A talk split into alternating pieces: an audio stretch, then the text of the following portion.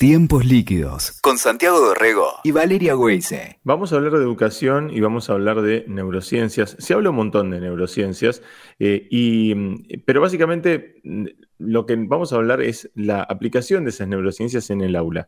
La educación eh, en estos dos últimos años estuvo bastante, bastante vapuleada, bastante golpeada a partir de la pandemia, a partir de que los, muchos chicos dejaron el colegio, lamentablemente, este, por, por estas pausas. Eh, pero la importancia de eh, saber cómo aprendemos y saber en qué condiciones es la mejor condición para, para poder aprender es algo que tienen que saber los chicos y que tienen que saber los maestros también, los padres también, por supuesto. neurociencia en la escuela se llama eh, la guía que escribió Andrea Goldín, que ayuda justamente a entender cómo funciona el cerebro en ese proceso de aprendizaje. Y estamos en comunicación con Andrea Goldín, que trabaja en el Laboratorio de Neurociencia de, eh, la Universidad Torcuato de Itela y en el CONICET, eh, doctora en Ciencias Fisiológicas, y eh, estamos en comunicación con ella para hablar sobre, sobre este lanzamiento. ¿Cómo estás, Andrea? ¿Qué tal? Buenos días, un gusto. ¿Cómo andas? ¿Cómo, ¿Cómo, surge la idea de, armar el libro? Dijiste, bueno, tengo que plasmar esto en, en algún lado. Em, yo hace ya más de una década que trabajo en, neurociencias cognitivas, en neurociencia educacional, siempre, siempre trabajé en el área de neurociencias, eh, y, tengo una, una, pata de investigación y me gusta mucho la docencia y la popularización eh, de la ciencia, me parece que es importante acercar el conocimiento que generamos en los laboratorios, propios y ajenos, eh, acercarlos a, la sociedad y que puedan hacer uso de, él. Em, y entonces hace rato vengo, vengo dando muchísimos cursos y charlas y tengo una TED y qué sé yo, como cosas así. Y en un momento se me acercó gente de siglo XXI eh, a proponerme plasmarlo en un libro y ahí empezó una tarea que la verdad yo pensé que iba a ser bastante fácil porque es de lo que vengo hablando hace un montón. Fue dificilísimo, pero creo que quedó un producto muy lindo. Qué bueno. Andrea Valeria te saluda. Me, me quedo pensando en, en, ese recorrido, ¿no? Ya 10 años trabajando en esto y mm, todavía da la sensación de que la palabra, ¿no? Neurociencias, es como que eh, aparece, se escucha mucho la familiaridad de la palabra, pero no sé si la gente sabe tanto, ¿no tenés esa sensación de que todavía no sé si la están aplicando o, la variedad, ¿no? De posibilidades que tiene, sobre todo en lo educativo, ¿no? Todavía falta esto que, que aportás vos, por ejemplo, a través de un libro.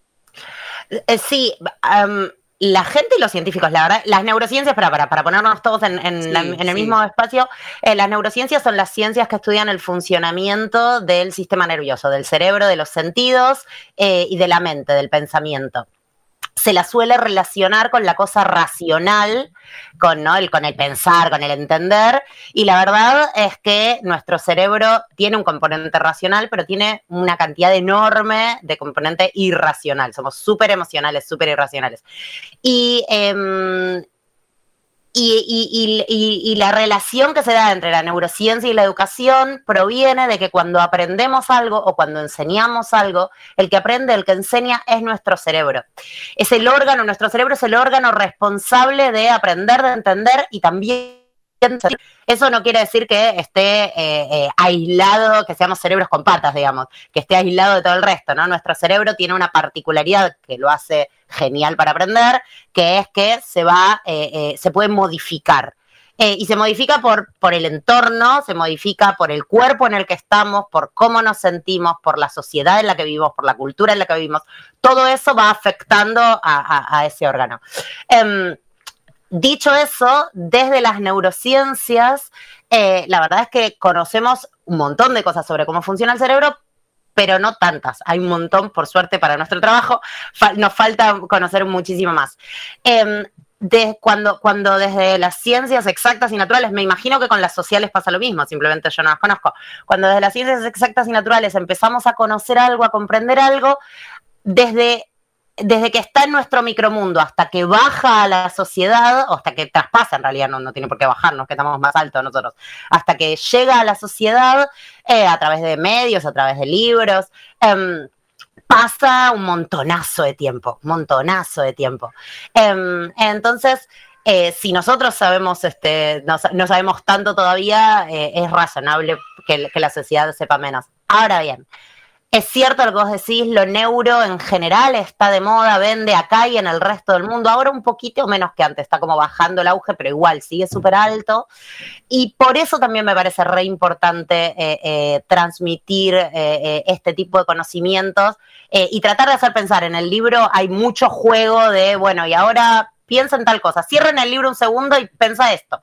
Porque mi forma de entender la popularización de la ciencia es eh, empoderar al ciudadano, digamos. Eh, es, es darle herramientas para que justamente como está lleno de información mucha es buena y mucha es paparruchada. Chamullo, viste en el medio, cala ahí un chamullo, es como que da bien hablar de las neurociencias, pero hay mucho de utilización, ¿no? De una palabra que vende, como decíamos recién, separar eso, ¿no? Exacto, darte herramientas para que no vas a salir siendo un neurocientífico de, de 30 años de carrera por leer un libro, obviamente que no, pero la idea es darte algunas herramientas para que entiendas si es chamullo o no es chamullo, eh, o, cuán plausible es eh, eso que estás leyendo en un libro, escuchando en la radio o viendo en una peli, ¿no? Em, eh, y de hecho el libro se llama, no, lo tengo acá, no recuerdo porque tiene un subtítulo, una bajada larga, pero se llama Guía amigable y sin bla bla para entender. Cómo funciona el cerebro en el aprendizaje. Exacto, y ese fue un, toque de, de siglo XXI, pero la verdad es o sea, apuntamos a eso, apuntamos. De hecho, hay un montonazo de partes, de, veces en el libro en las que yo digo, bueno, esto no se sabe. Eh, y estaría buenísimo que se supiera, pero ojo, si alguien viene a decirte, che, esta es la receta, cuidado, porque claro, no se sabe. Y yo doy mi idea y digo, bueno, esto probablemente sea así, o esto podría ser así, o... Y en algunos casos digo, no sabemos, o sea, podría ser de cualquier forma y, está bueno. Y, en otros muchos casos, obviamente, eh, hay algunas cuestiones que sí las sabemos. Y Andrea, vos, vos hablas de herramientas, eh, das esas herramientas como para que el docente tenga eh, en la mano eh, algún, algún argumento más para saber cómo están tomando esos, esos conocimientos los chicos, cómo están aprendiendo y, cómo pueden traducir lo que para ellos es pedagogía, ¿no? digamos es la educación para, para el profesorado clásica, digamos, cómo pueden traducir eso pensando en cómo aprenden los chicos. Sí, el libro tiene como varias subseccioncitas dentro de cada, dentro de cada sección. En realidad no son como, eh, pedacitos, cositas, eh, cuadritos y cositas así en distintas partes. Em, donde hay eh, explicación, o sea, básicamente es, te explico, en, líneas generales es, bueno, te explico con, incluso con, ejemplos cotidianos, ¿no? Qué sé yo, un viaje en colectivo. O sea, hay muchos ejemplos. Vos al principio hablabas de que esto también es para madres, padres, familias. La verdad es que sí, porque estamos aprendiendo todo el tiempo. Eh, no es solamente aprender lo que uno aprende en la escuela. Eh, aprendés eh, en una fiesta, aprendés por la calle, aprendés en un programa de radio, pensándolo, haciéndolo. Digo, todo el tiempo estamos aprendiendo. Em, y entonces en el libro lo que yo trato es de contar un poco cuál es el funcionamiento de nuestra cabeza detrás, sin dar, eh, en un lenguaje súper llano y sin términos complicados, trato de, no meterme en eso. Hay algunos recuadritos de, bueno, ¿querés saber más? Sos muy nerd, bueno, te cuento algunas cosas como más duras, pero se pueden saltear esos recuadritos y se entiende perfecto. Em, y después hay mucha bajadita eh, al, aula o a la vida cotidiana, no como recetas, sino como eh, ideas. Entonces es como, bueno, porque, porque la idea también, o sea, eh, la neurociencia educacional, como la concibo yo y como la concebimos por suerte muchos neurocientíficos, neurocientíficas, em, no es que es una varita mágica que viene a darte la solución porque la verdad es que el docente que está en el aula hace un laburo infernal de muchas cuestiones del desarrollo, sabe muchísimo más que cualquier neurocientífica o neurocientífica que está en un laboratorio. La idea es dar una herramienta más para que el docente la meta en su caja de herramientas que ya tiene y que sepa o que piense en qué momento le conviene usar cada una de las herramientas. Em, entonces la idea es un poco esas, es no decir, bueno, esto lo tendrías que hacer así, que es diametralmente puesto, porque además eso es imposible de hacer, o sea, eh, eh, no, ningún docente va a cambiar radicalmente nada, ni aunque se lo diga no sé quién. eh, no tiene ningún sentido pensarlo así para mí. Em, y lo que sí trato es como de dar ideas, como mira, si en vez de hacer esto, esto que te funciona re bien, le cambia, probá a cambiar esta cosita chiquitita y fíjate qué pasa. Eh, o en vez de hacer esto en el orden 1, 2, 3, ¿por qué no probás a hacer 1, 3, 2? Que es lo mismo que lo que venís haciendo, pero cambias esto. Y la idea es eso, es ir explicando por qué eso podría funcionar, porque hay, hay pruebas de que eso funciona muchas veces, no siempre, y, que después el docente o, la persona en general eh, vaya, vaya probando qué cosas. Eh, es, interesante para los maestros, pero como vos decís, ¿no? También para las familias, los padres, cómo, cómo ayudar ese, ese mecanismo de estar atentos a, cómo van incorporando conocimientos y aprendiendo nuestros hijos y ayudarlos en el proceso. Eh, y aparecen un montón de mitos y de, de preguntas, sobre todo también de la vieja escuela, de cómo aprendió uno y cómo son los mecanismos ahora. Algo se ha ayornado, pero todavía de la mano de esto de las neurociencias puede incluso cambiar mucho. No sé, el tema de aprender de memoria o qué datos vale la pena este, destacar y otros pasar por alto, digamos, si tenemos que ir por todo o no, este, qué, priorizar y qué no. Pero, por ejemplo, el estudio de memoria, qué sé yo, cuando uno dice eh, fechas, ¿no? Qué sé yo, este, Revolución de Mayo, la fecha, los nombres, hace falta, ¿no? Em, uno se hace muchas preguntas en ese sentido, ¿no? Sí, eh, en, el libro justamente, ¿no? Eh, eh, cuento, ¿no? En esto que, en, línea con lo que, con lo que venía comentando, en el libro explico cómo se forma un aprendizaje, qué es un aprendizaje, qué es un conocimiento a nivel eh, neural, a nivel de, de. Em, y entendiendo cómo funciona y qué es básicamente los, para, para, hacer un spoiler, los, los conocimientos son se guardan en conexiones entre neuronas. Y según cómo vamos armando esas conexiones, eh, es eh, cómo vamos a poder el día de mañana usar, evocar ese conocimiento. Em, y, entonces eh, Santiago mencionaba el, ejemplo, mencionaron cosas distintas, porque vos, Vale, mencionabas las fechas, por ejemplo, o nombres, y Santiago mencionó las tablas. Em, y les contesto por separado a las dos porque obviamente tienen cosas en común, pero, pero hay particularidades que me parecen súper relevantes. Em, la verdad es que es cierto que si lo pensamos desde hoy, que todos tenemos una supercomputadora en el bolsillo o cerca, ¿no? No todos las tenemos en el bolsillo, pero, pero las tenemos cerca. Em, si lo pensamos desde ahora, es un poco una podemos pensar es un poco una pérdida de tiempo sentarnos a aprender de memoria algo que la verdad es que tenemos accesible desde otros lados. Y concuerdo bastante, pero también no quiero desmerecer por completo el aprender de memoria, porque el aprender de memoria, si bien si aprendes algo de memoria no vas a hacer muy bien esas conexiones que después te van a permitir usarlas dentro de mucho tiempo y eso es lo que hace, eso es lo que explica que nosotros no nos acordemos de la mayor parte de las cosas que aprendimos en el secundario, por ejemplo. Em, eh, pero el hecho de aprender de memoria, eh, por un lado, te puede permitir, eh, eh, te puede facilitar eh, la búsqueda de información a posteriori, como bueno, más o menos, no, no me acuerdo bien cómo era, pero era algo así, y, eso me ayuda a buscar y a, encontrar dentro de ese mar infinito de información, bueno, con algo de pensar, con algo de crítica que, me puede servir y que no, con algo de, razón. y por otro lado, el sentarse a estudiar las fechas o los ríos o lo que sea, eh, em, va a permitir eh, ejercitar otras habilidades eh, que no están dentro de la currícula, como por ejemplo la tenacidad, la perseverancia, el controlar tus ganas de irte a hacer cualquier otra cosa porque tenés que sentarte en la silla y practicar y practicar y repetir y repetir y repetir. Y eso la verdad es que es súper importante para el aprendizaje en general, ejercitar esas habilidades. Con las tablas pasa algo similar, pero hay otra cosa importante, que es que cuando uno gana fluidez, pasa, es algo parecido también a cuando uno aprende a leer medio de corrido. Em, cuando uno gana fluidez en... Eh, eh, eh, claro, con, algunas cosas chiquititas, uno puede dedicar más recursos mentales mm. a entender cosas más grandes. Entonces, por ejemplo, saberte las tablas de memoria permite que dediques más atención, por ejemplo, o más concentración a otras partes de una ecuación y que las puedas resolver mejor, que si no, te va a costar más. Claro.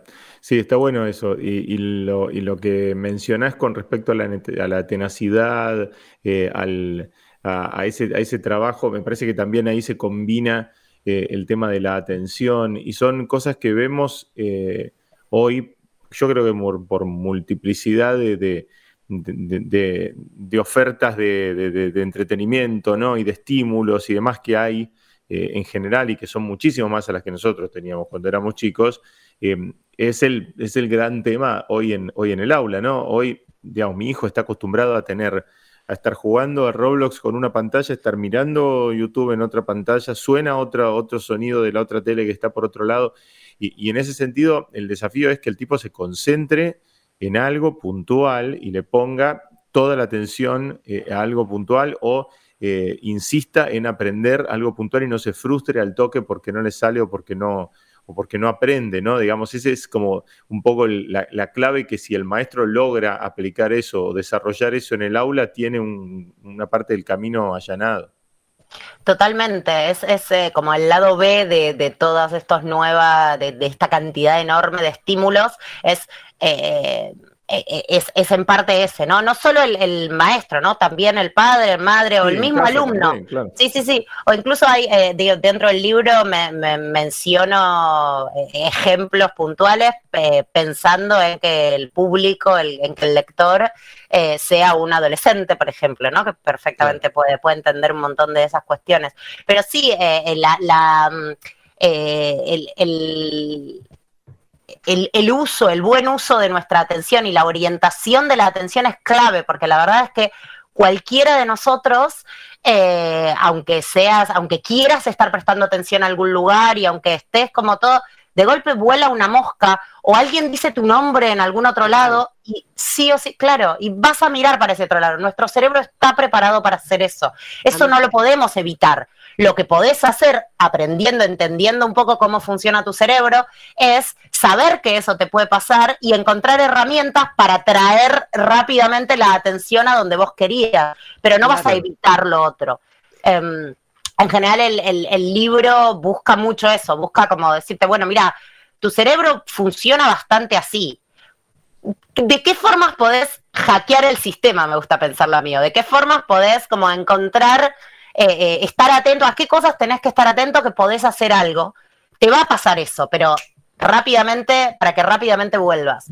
Andrea, enseguida uno se pregunta desde lo educativo por qué hay chicos que tienen, no sé, facilidad para matemática y, fácilmente, al margen de aprenderte cosas de memoria por aproximación, ellos pueden llegar a una suma difícil, a una resta complicada eh, y lo resuelven rápido y otros no tienen esa facilidad. Digo, todos tenemos el cerebro, pero ¿qué pasa ahí, no? Este, que unos tienen más facilidad para una cosa que para otras, ¿no? Este, y lo mismo digo para, no sé, biología o, literatura o lo que sea. Y después la importancia del juego. ¿Cómo, cómo aparece en lo educativo y, en la neurociencia el tema de, afianzar un conocimiento o un mecanismo a través del juego?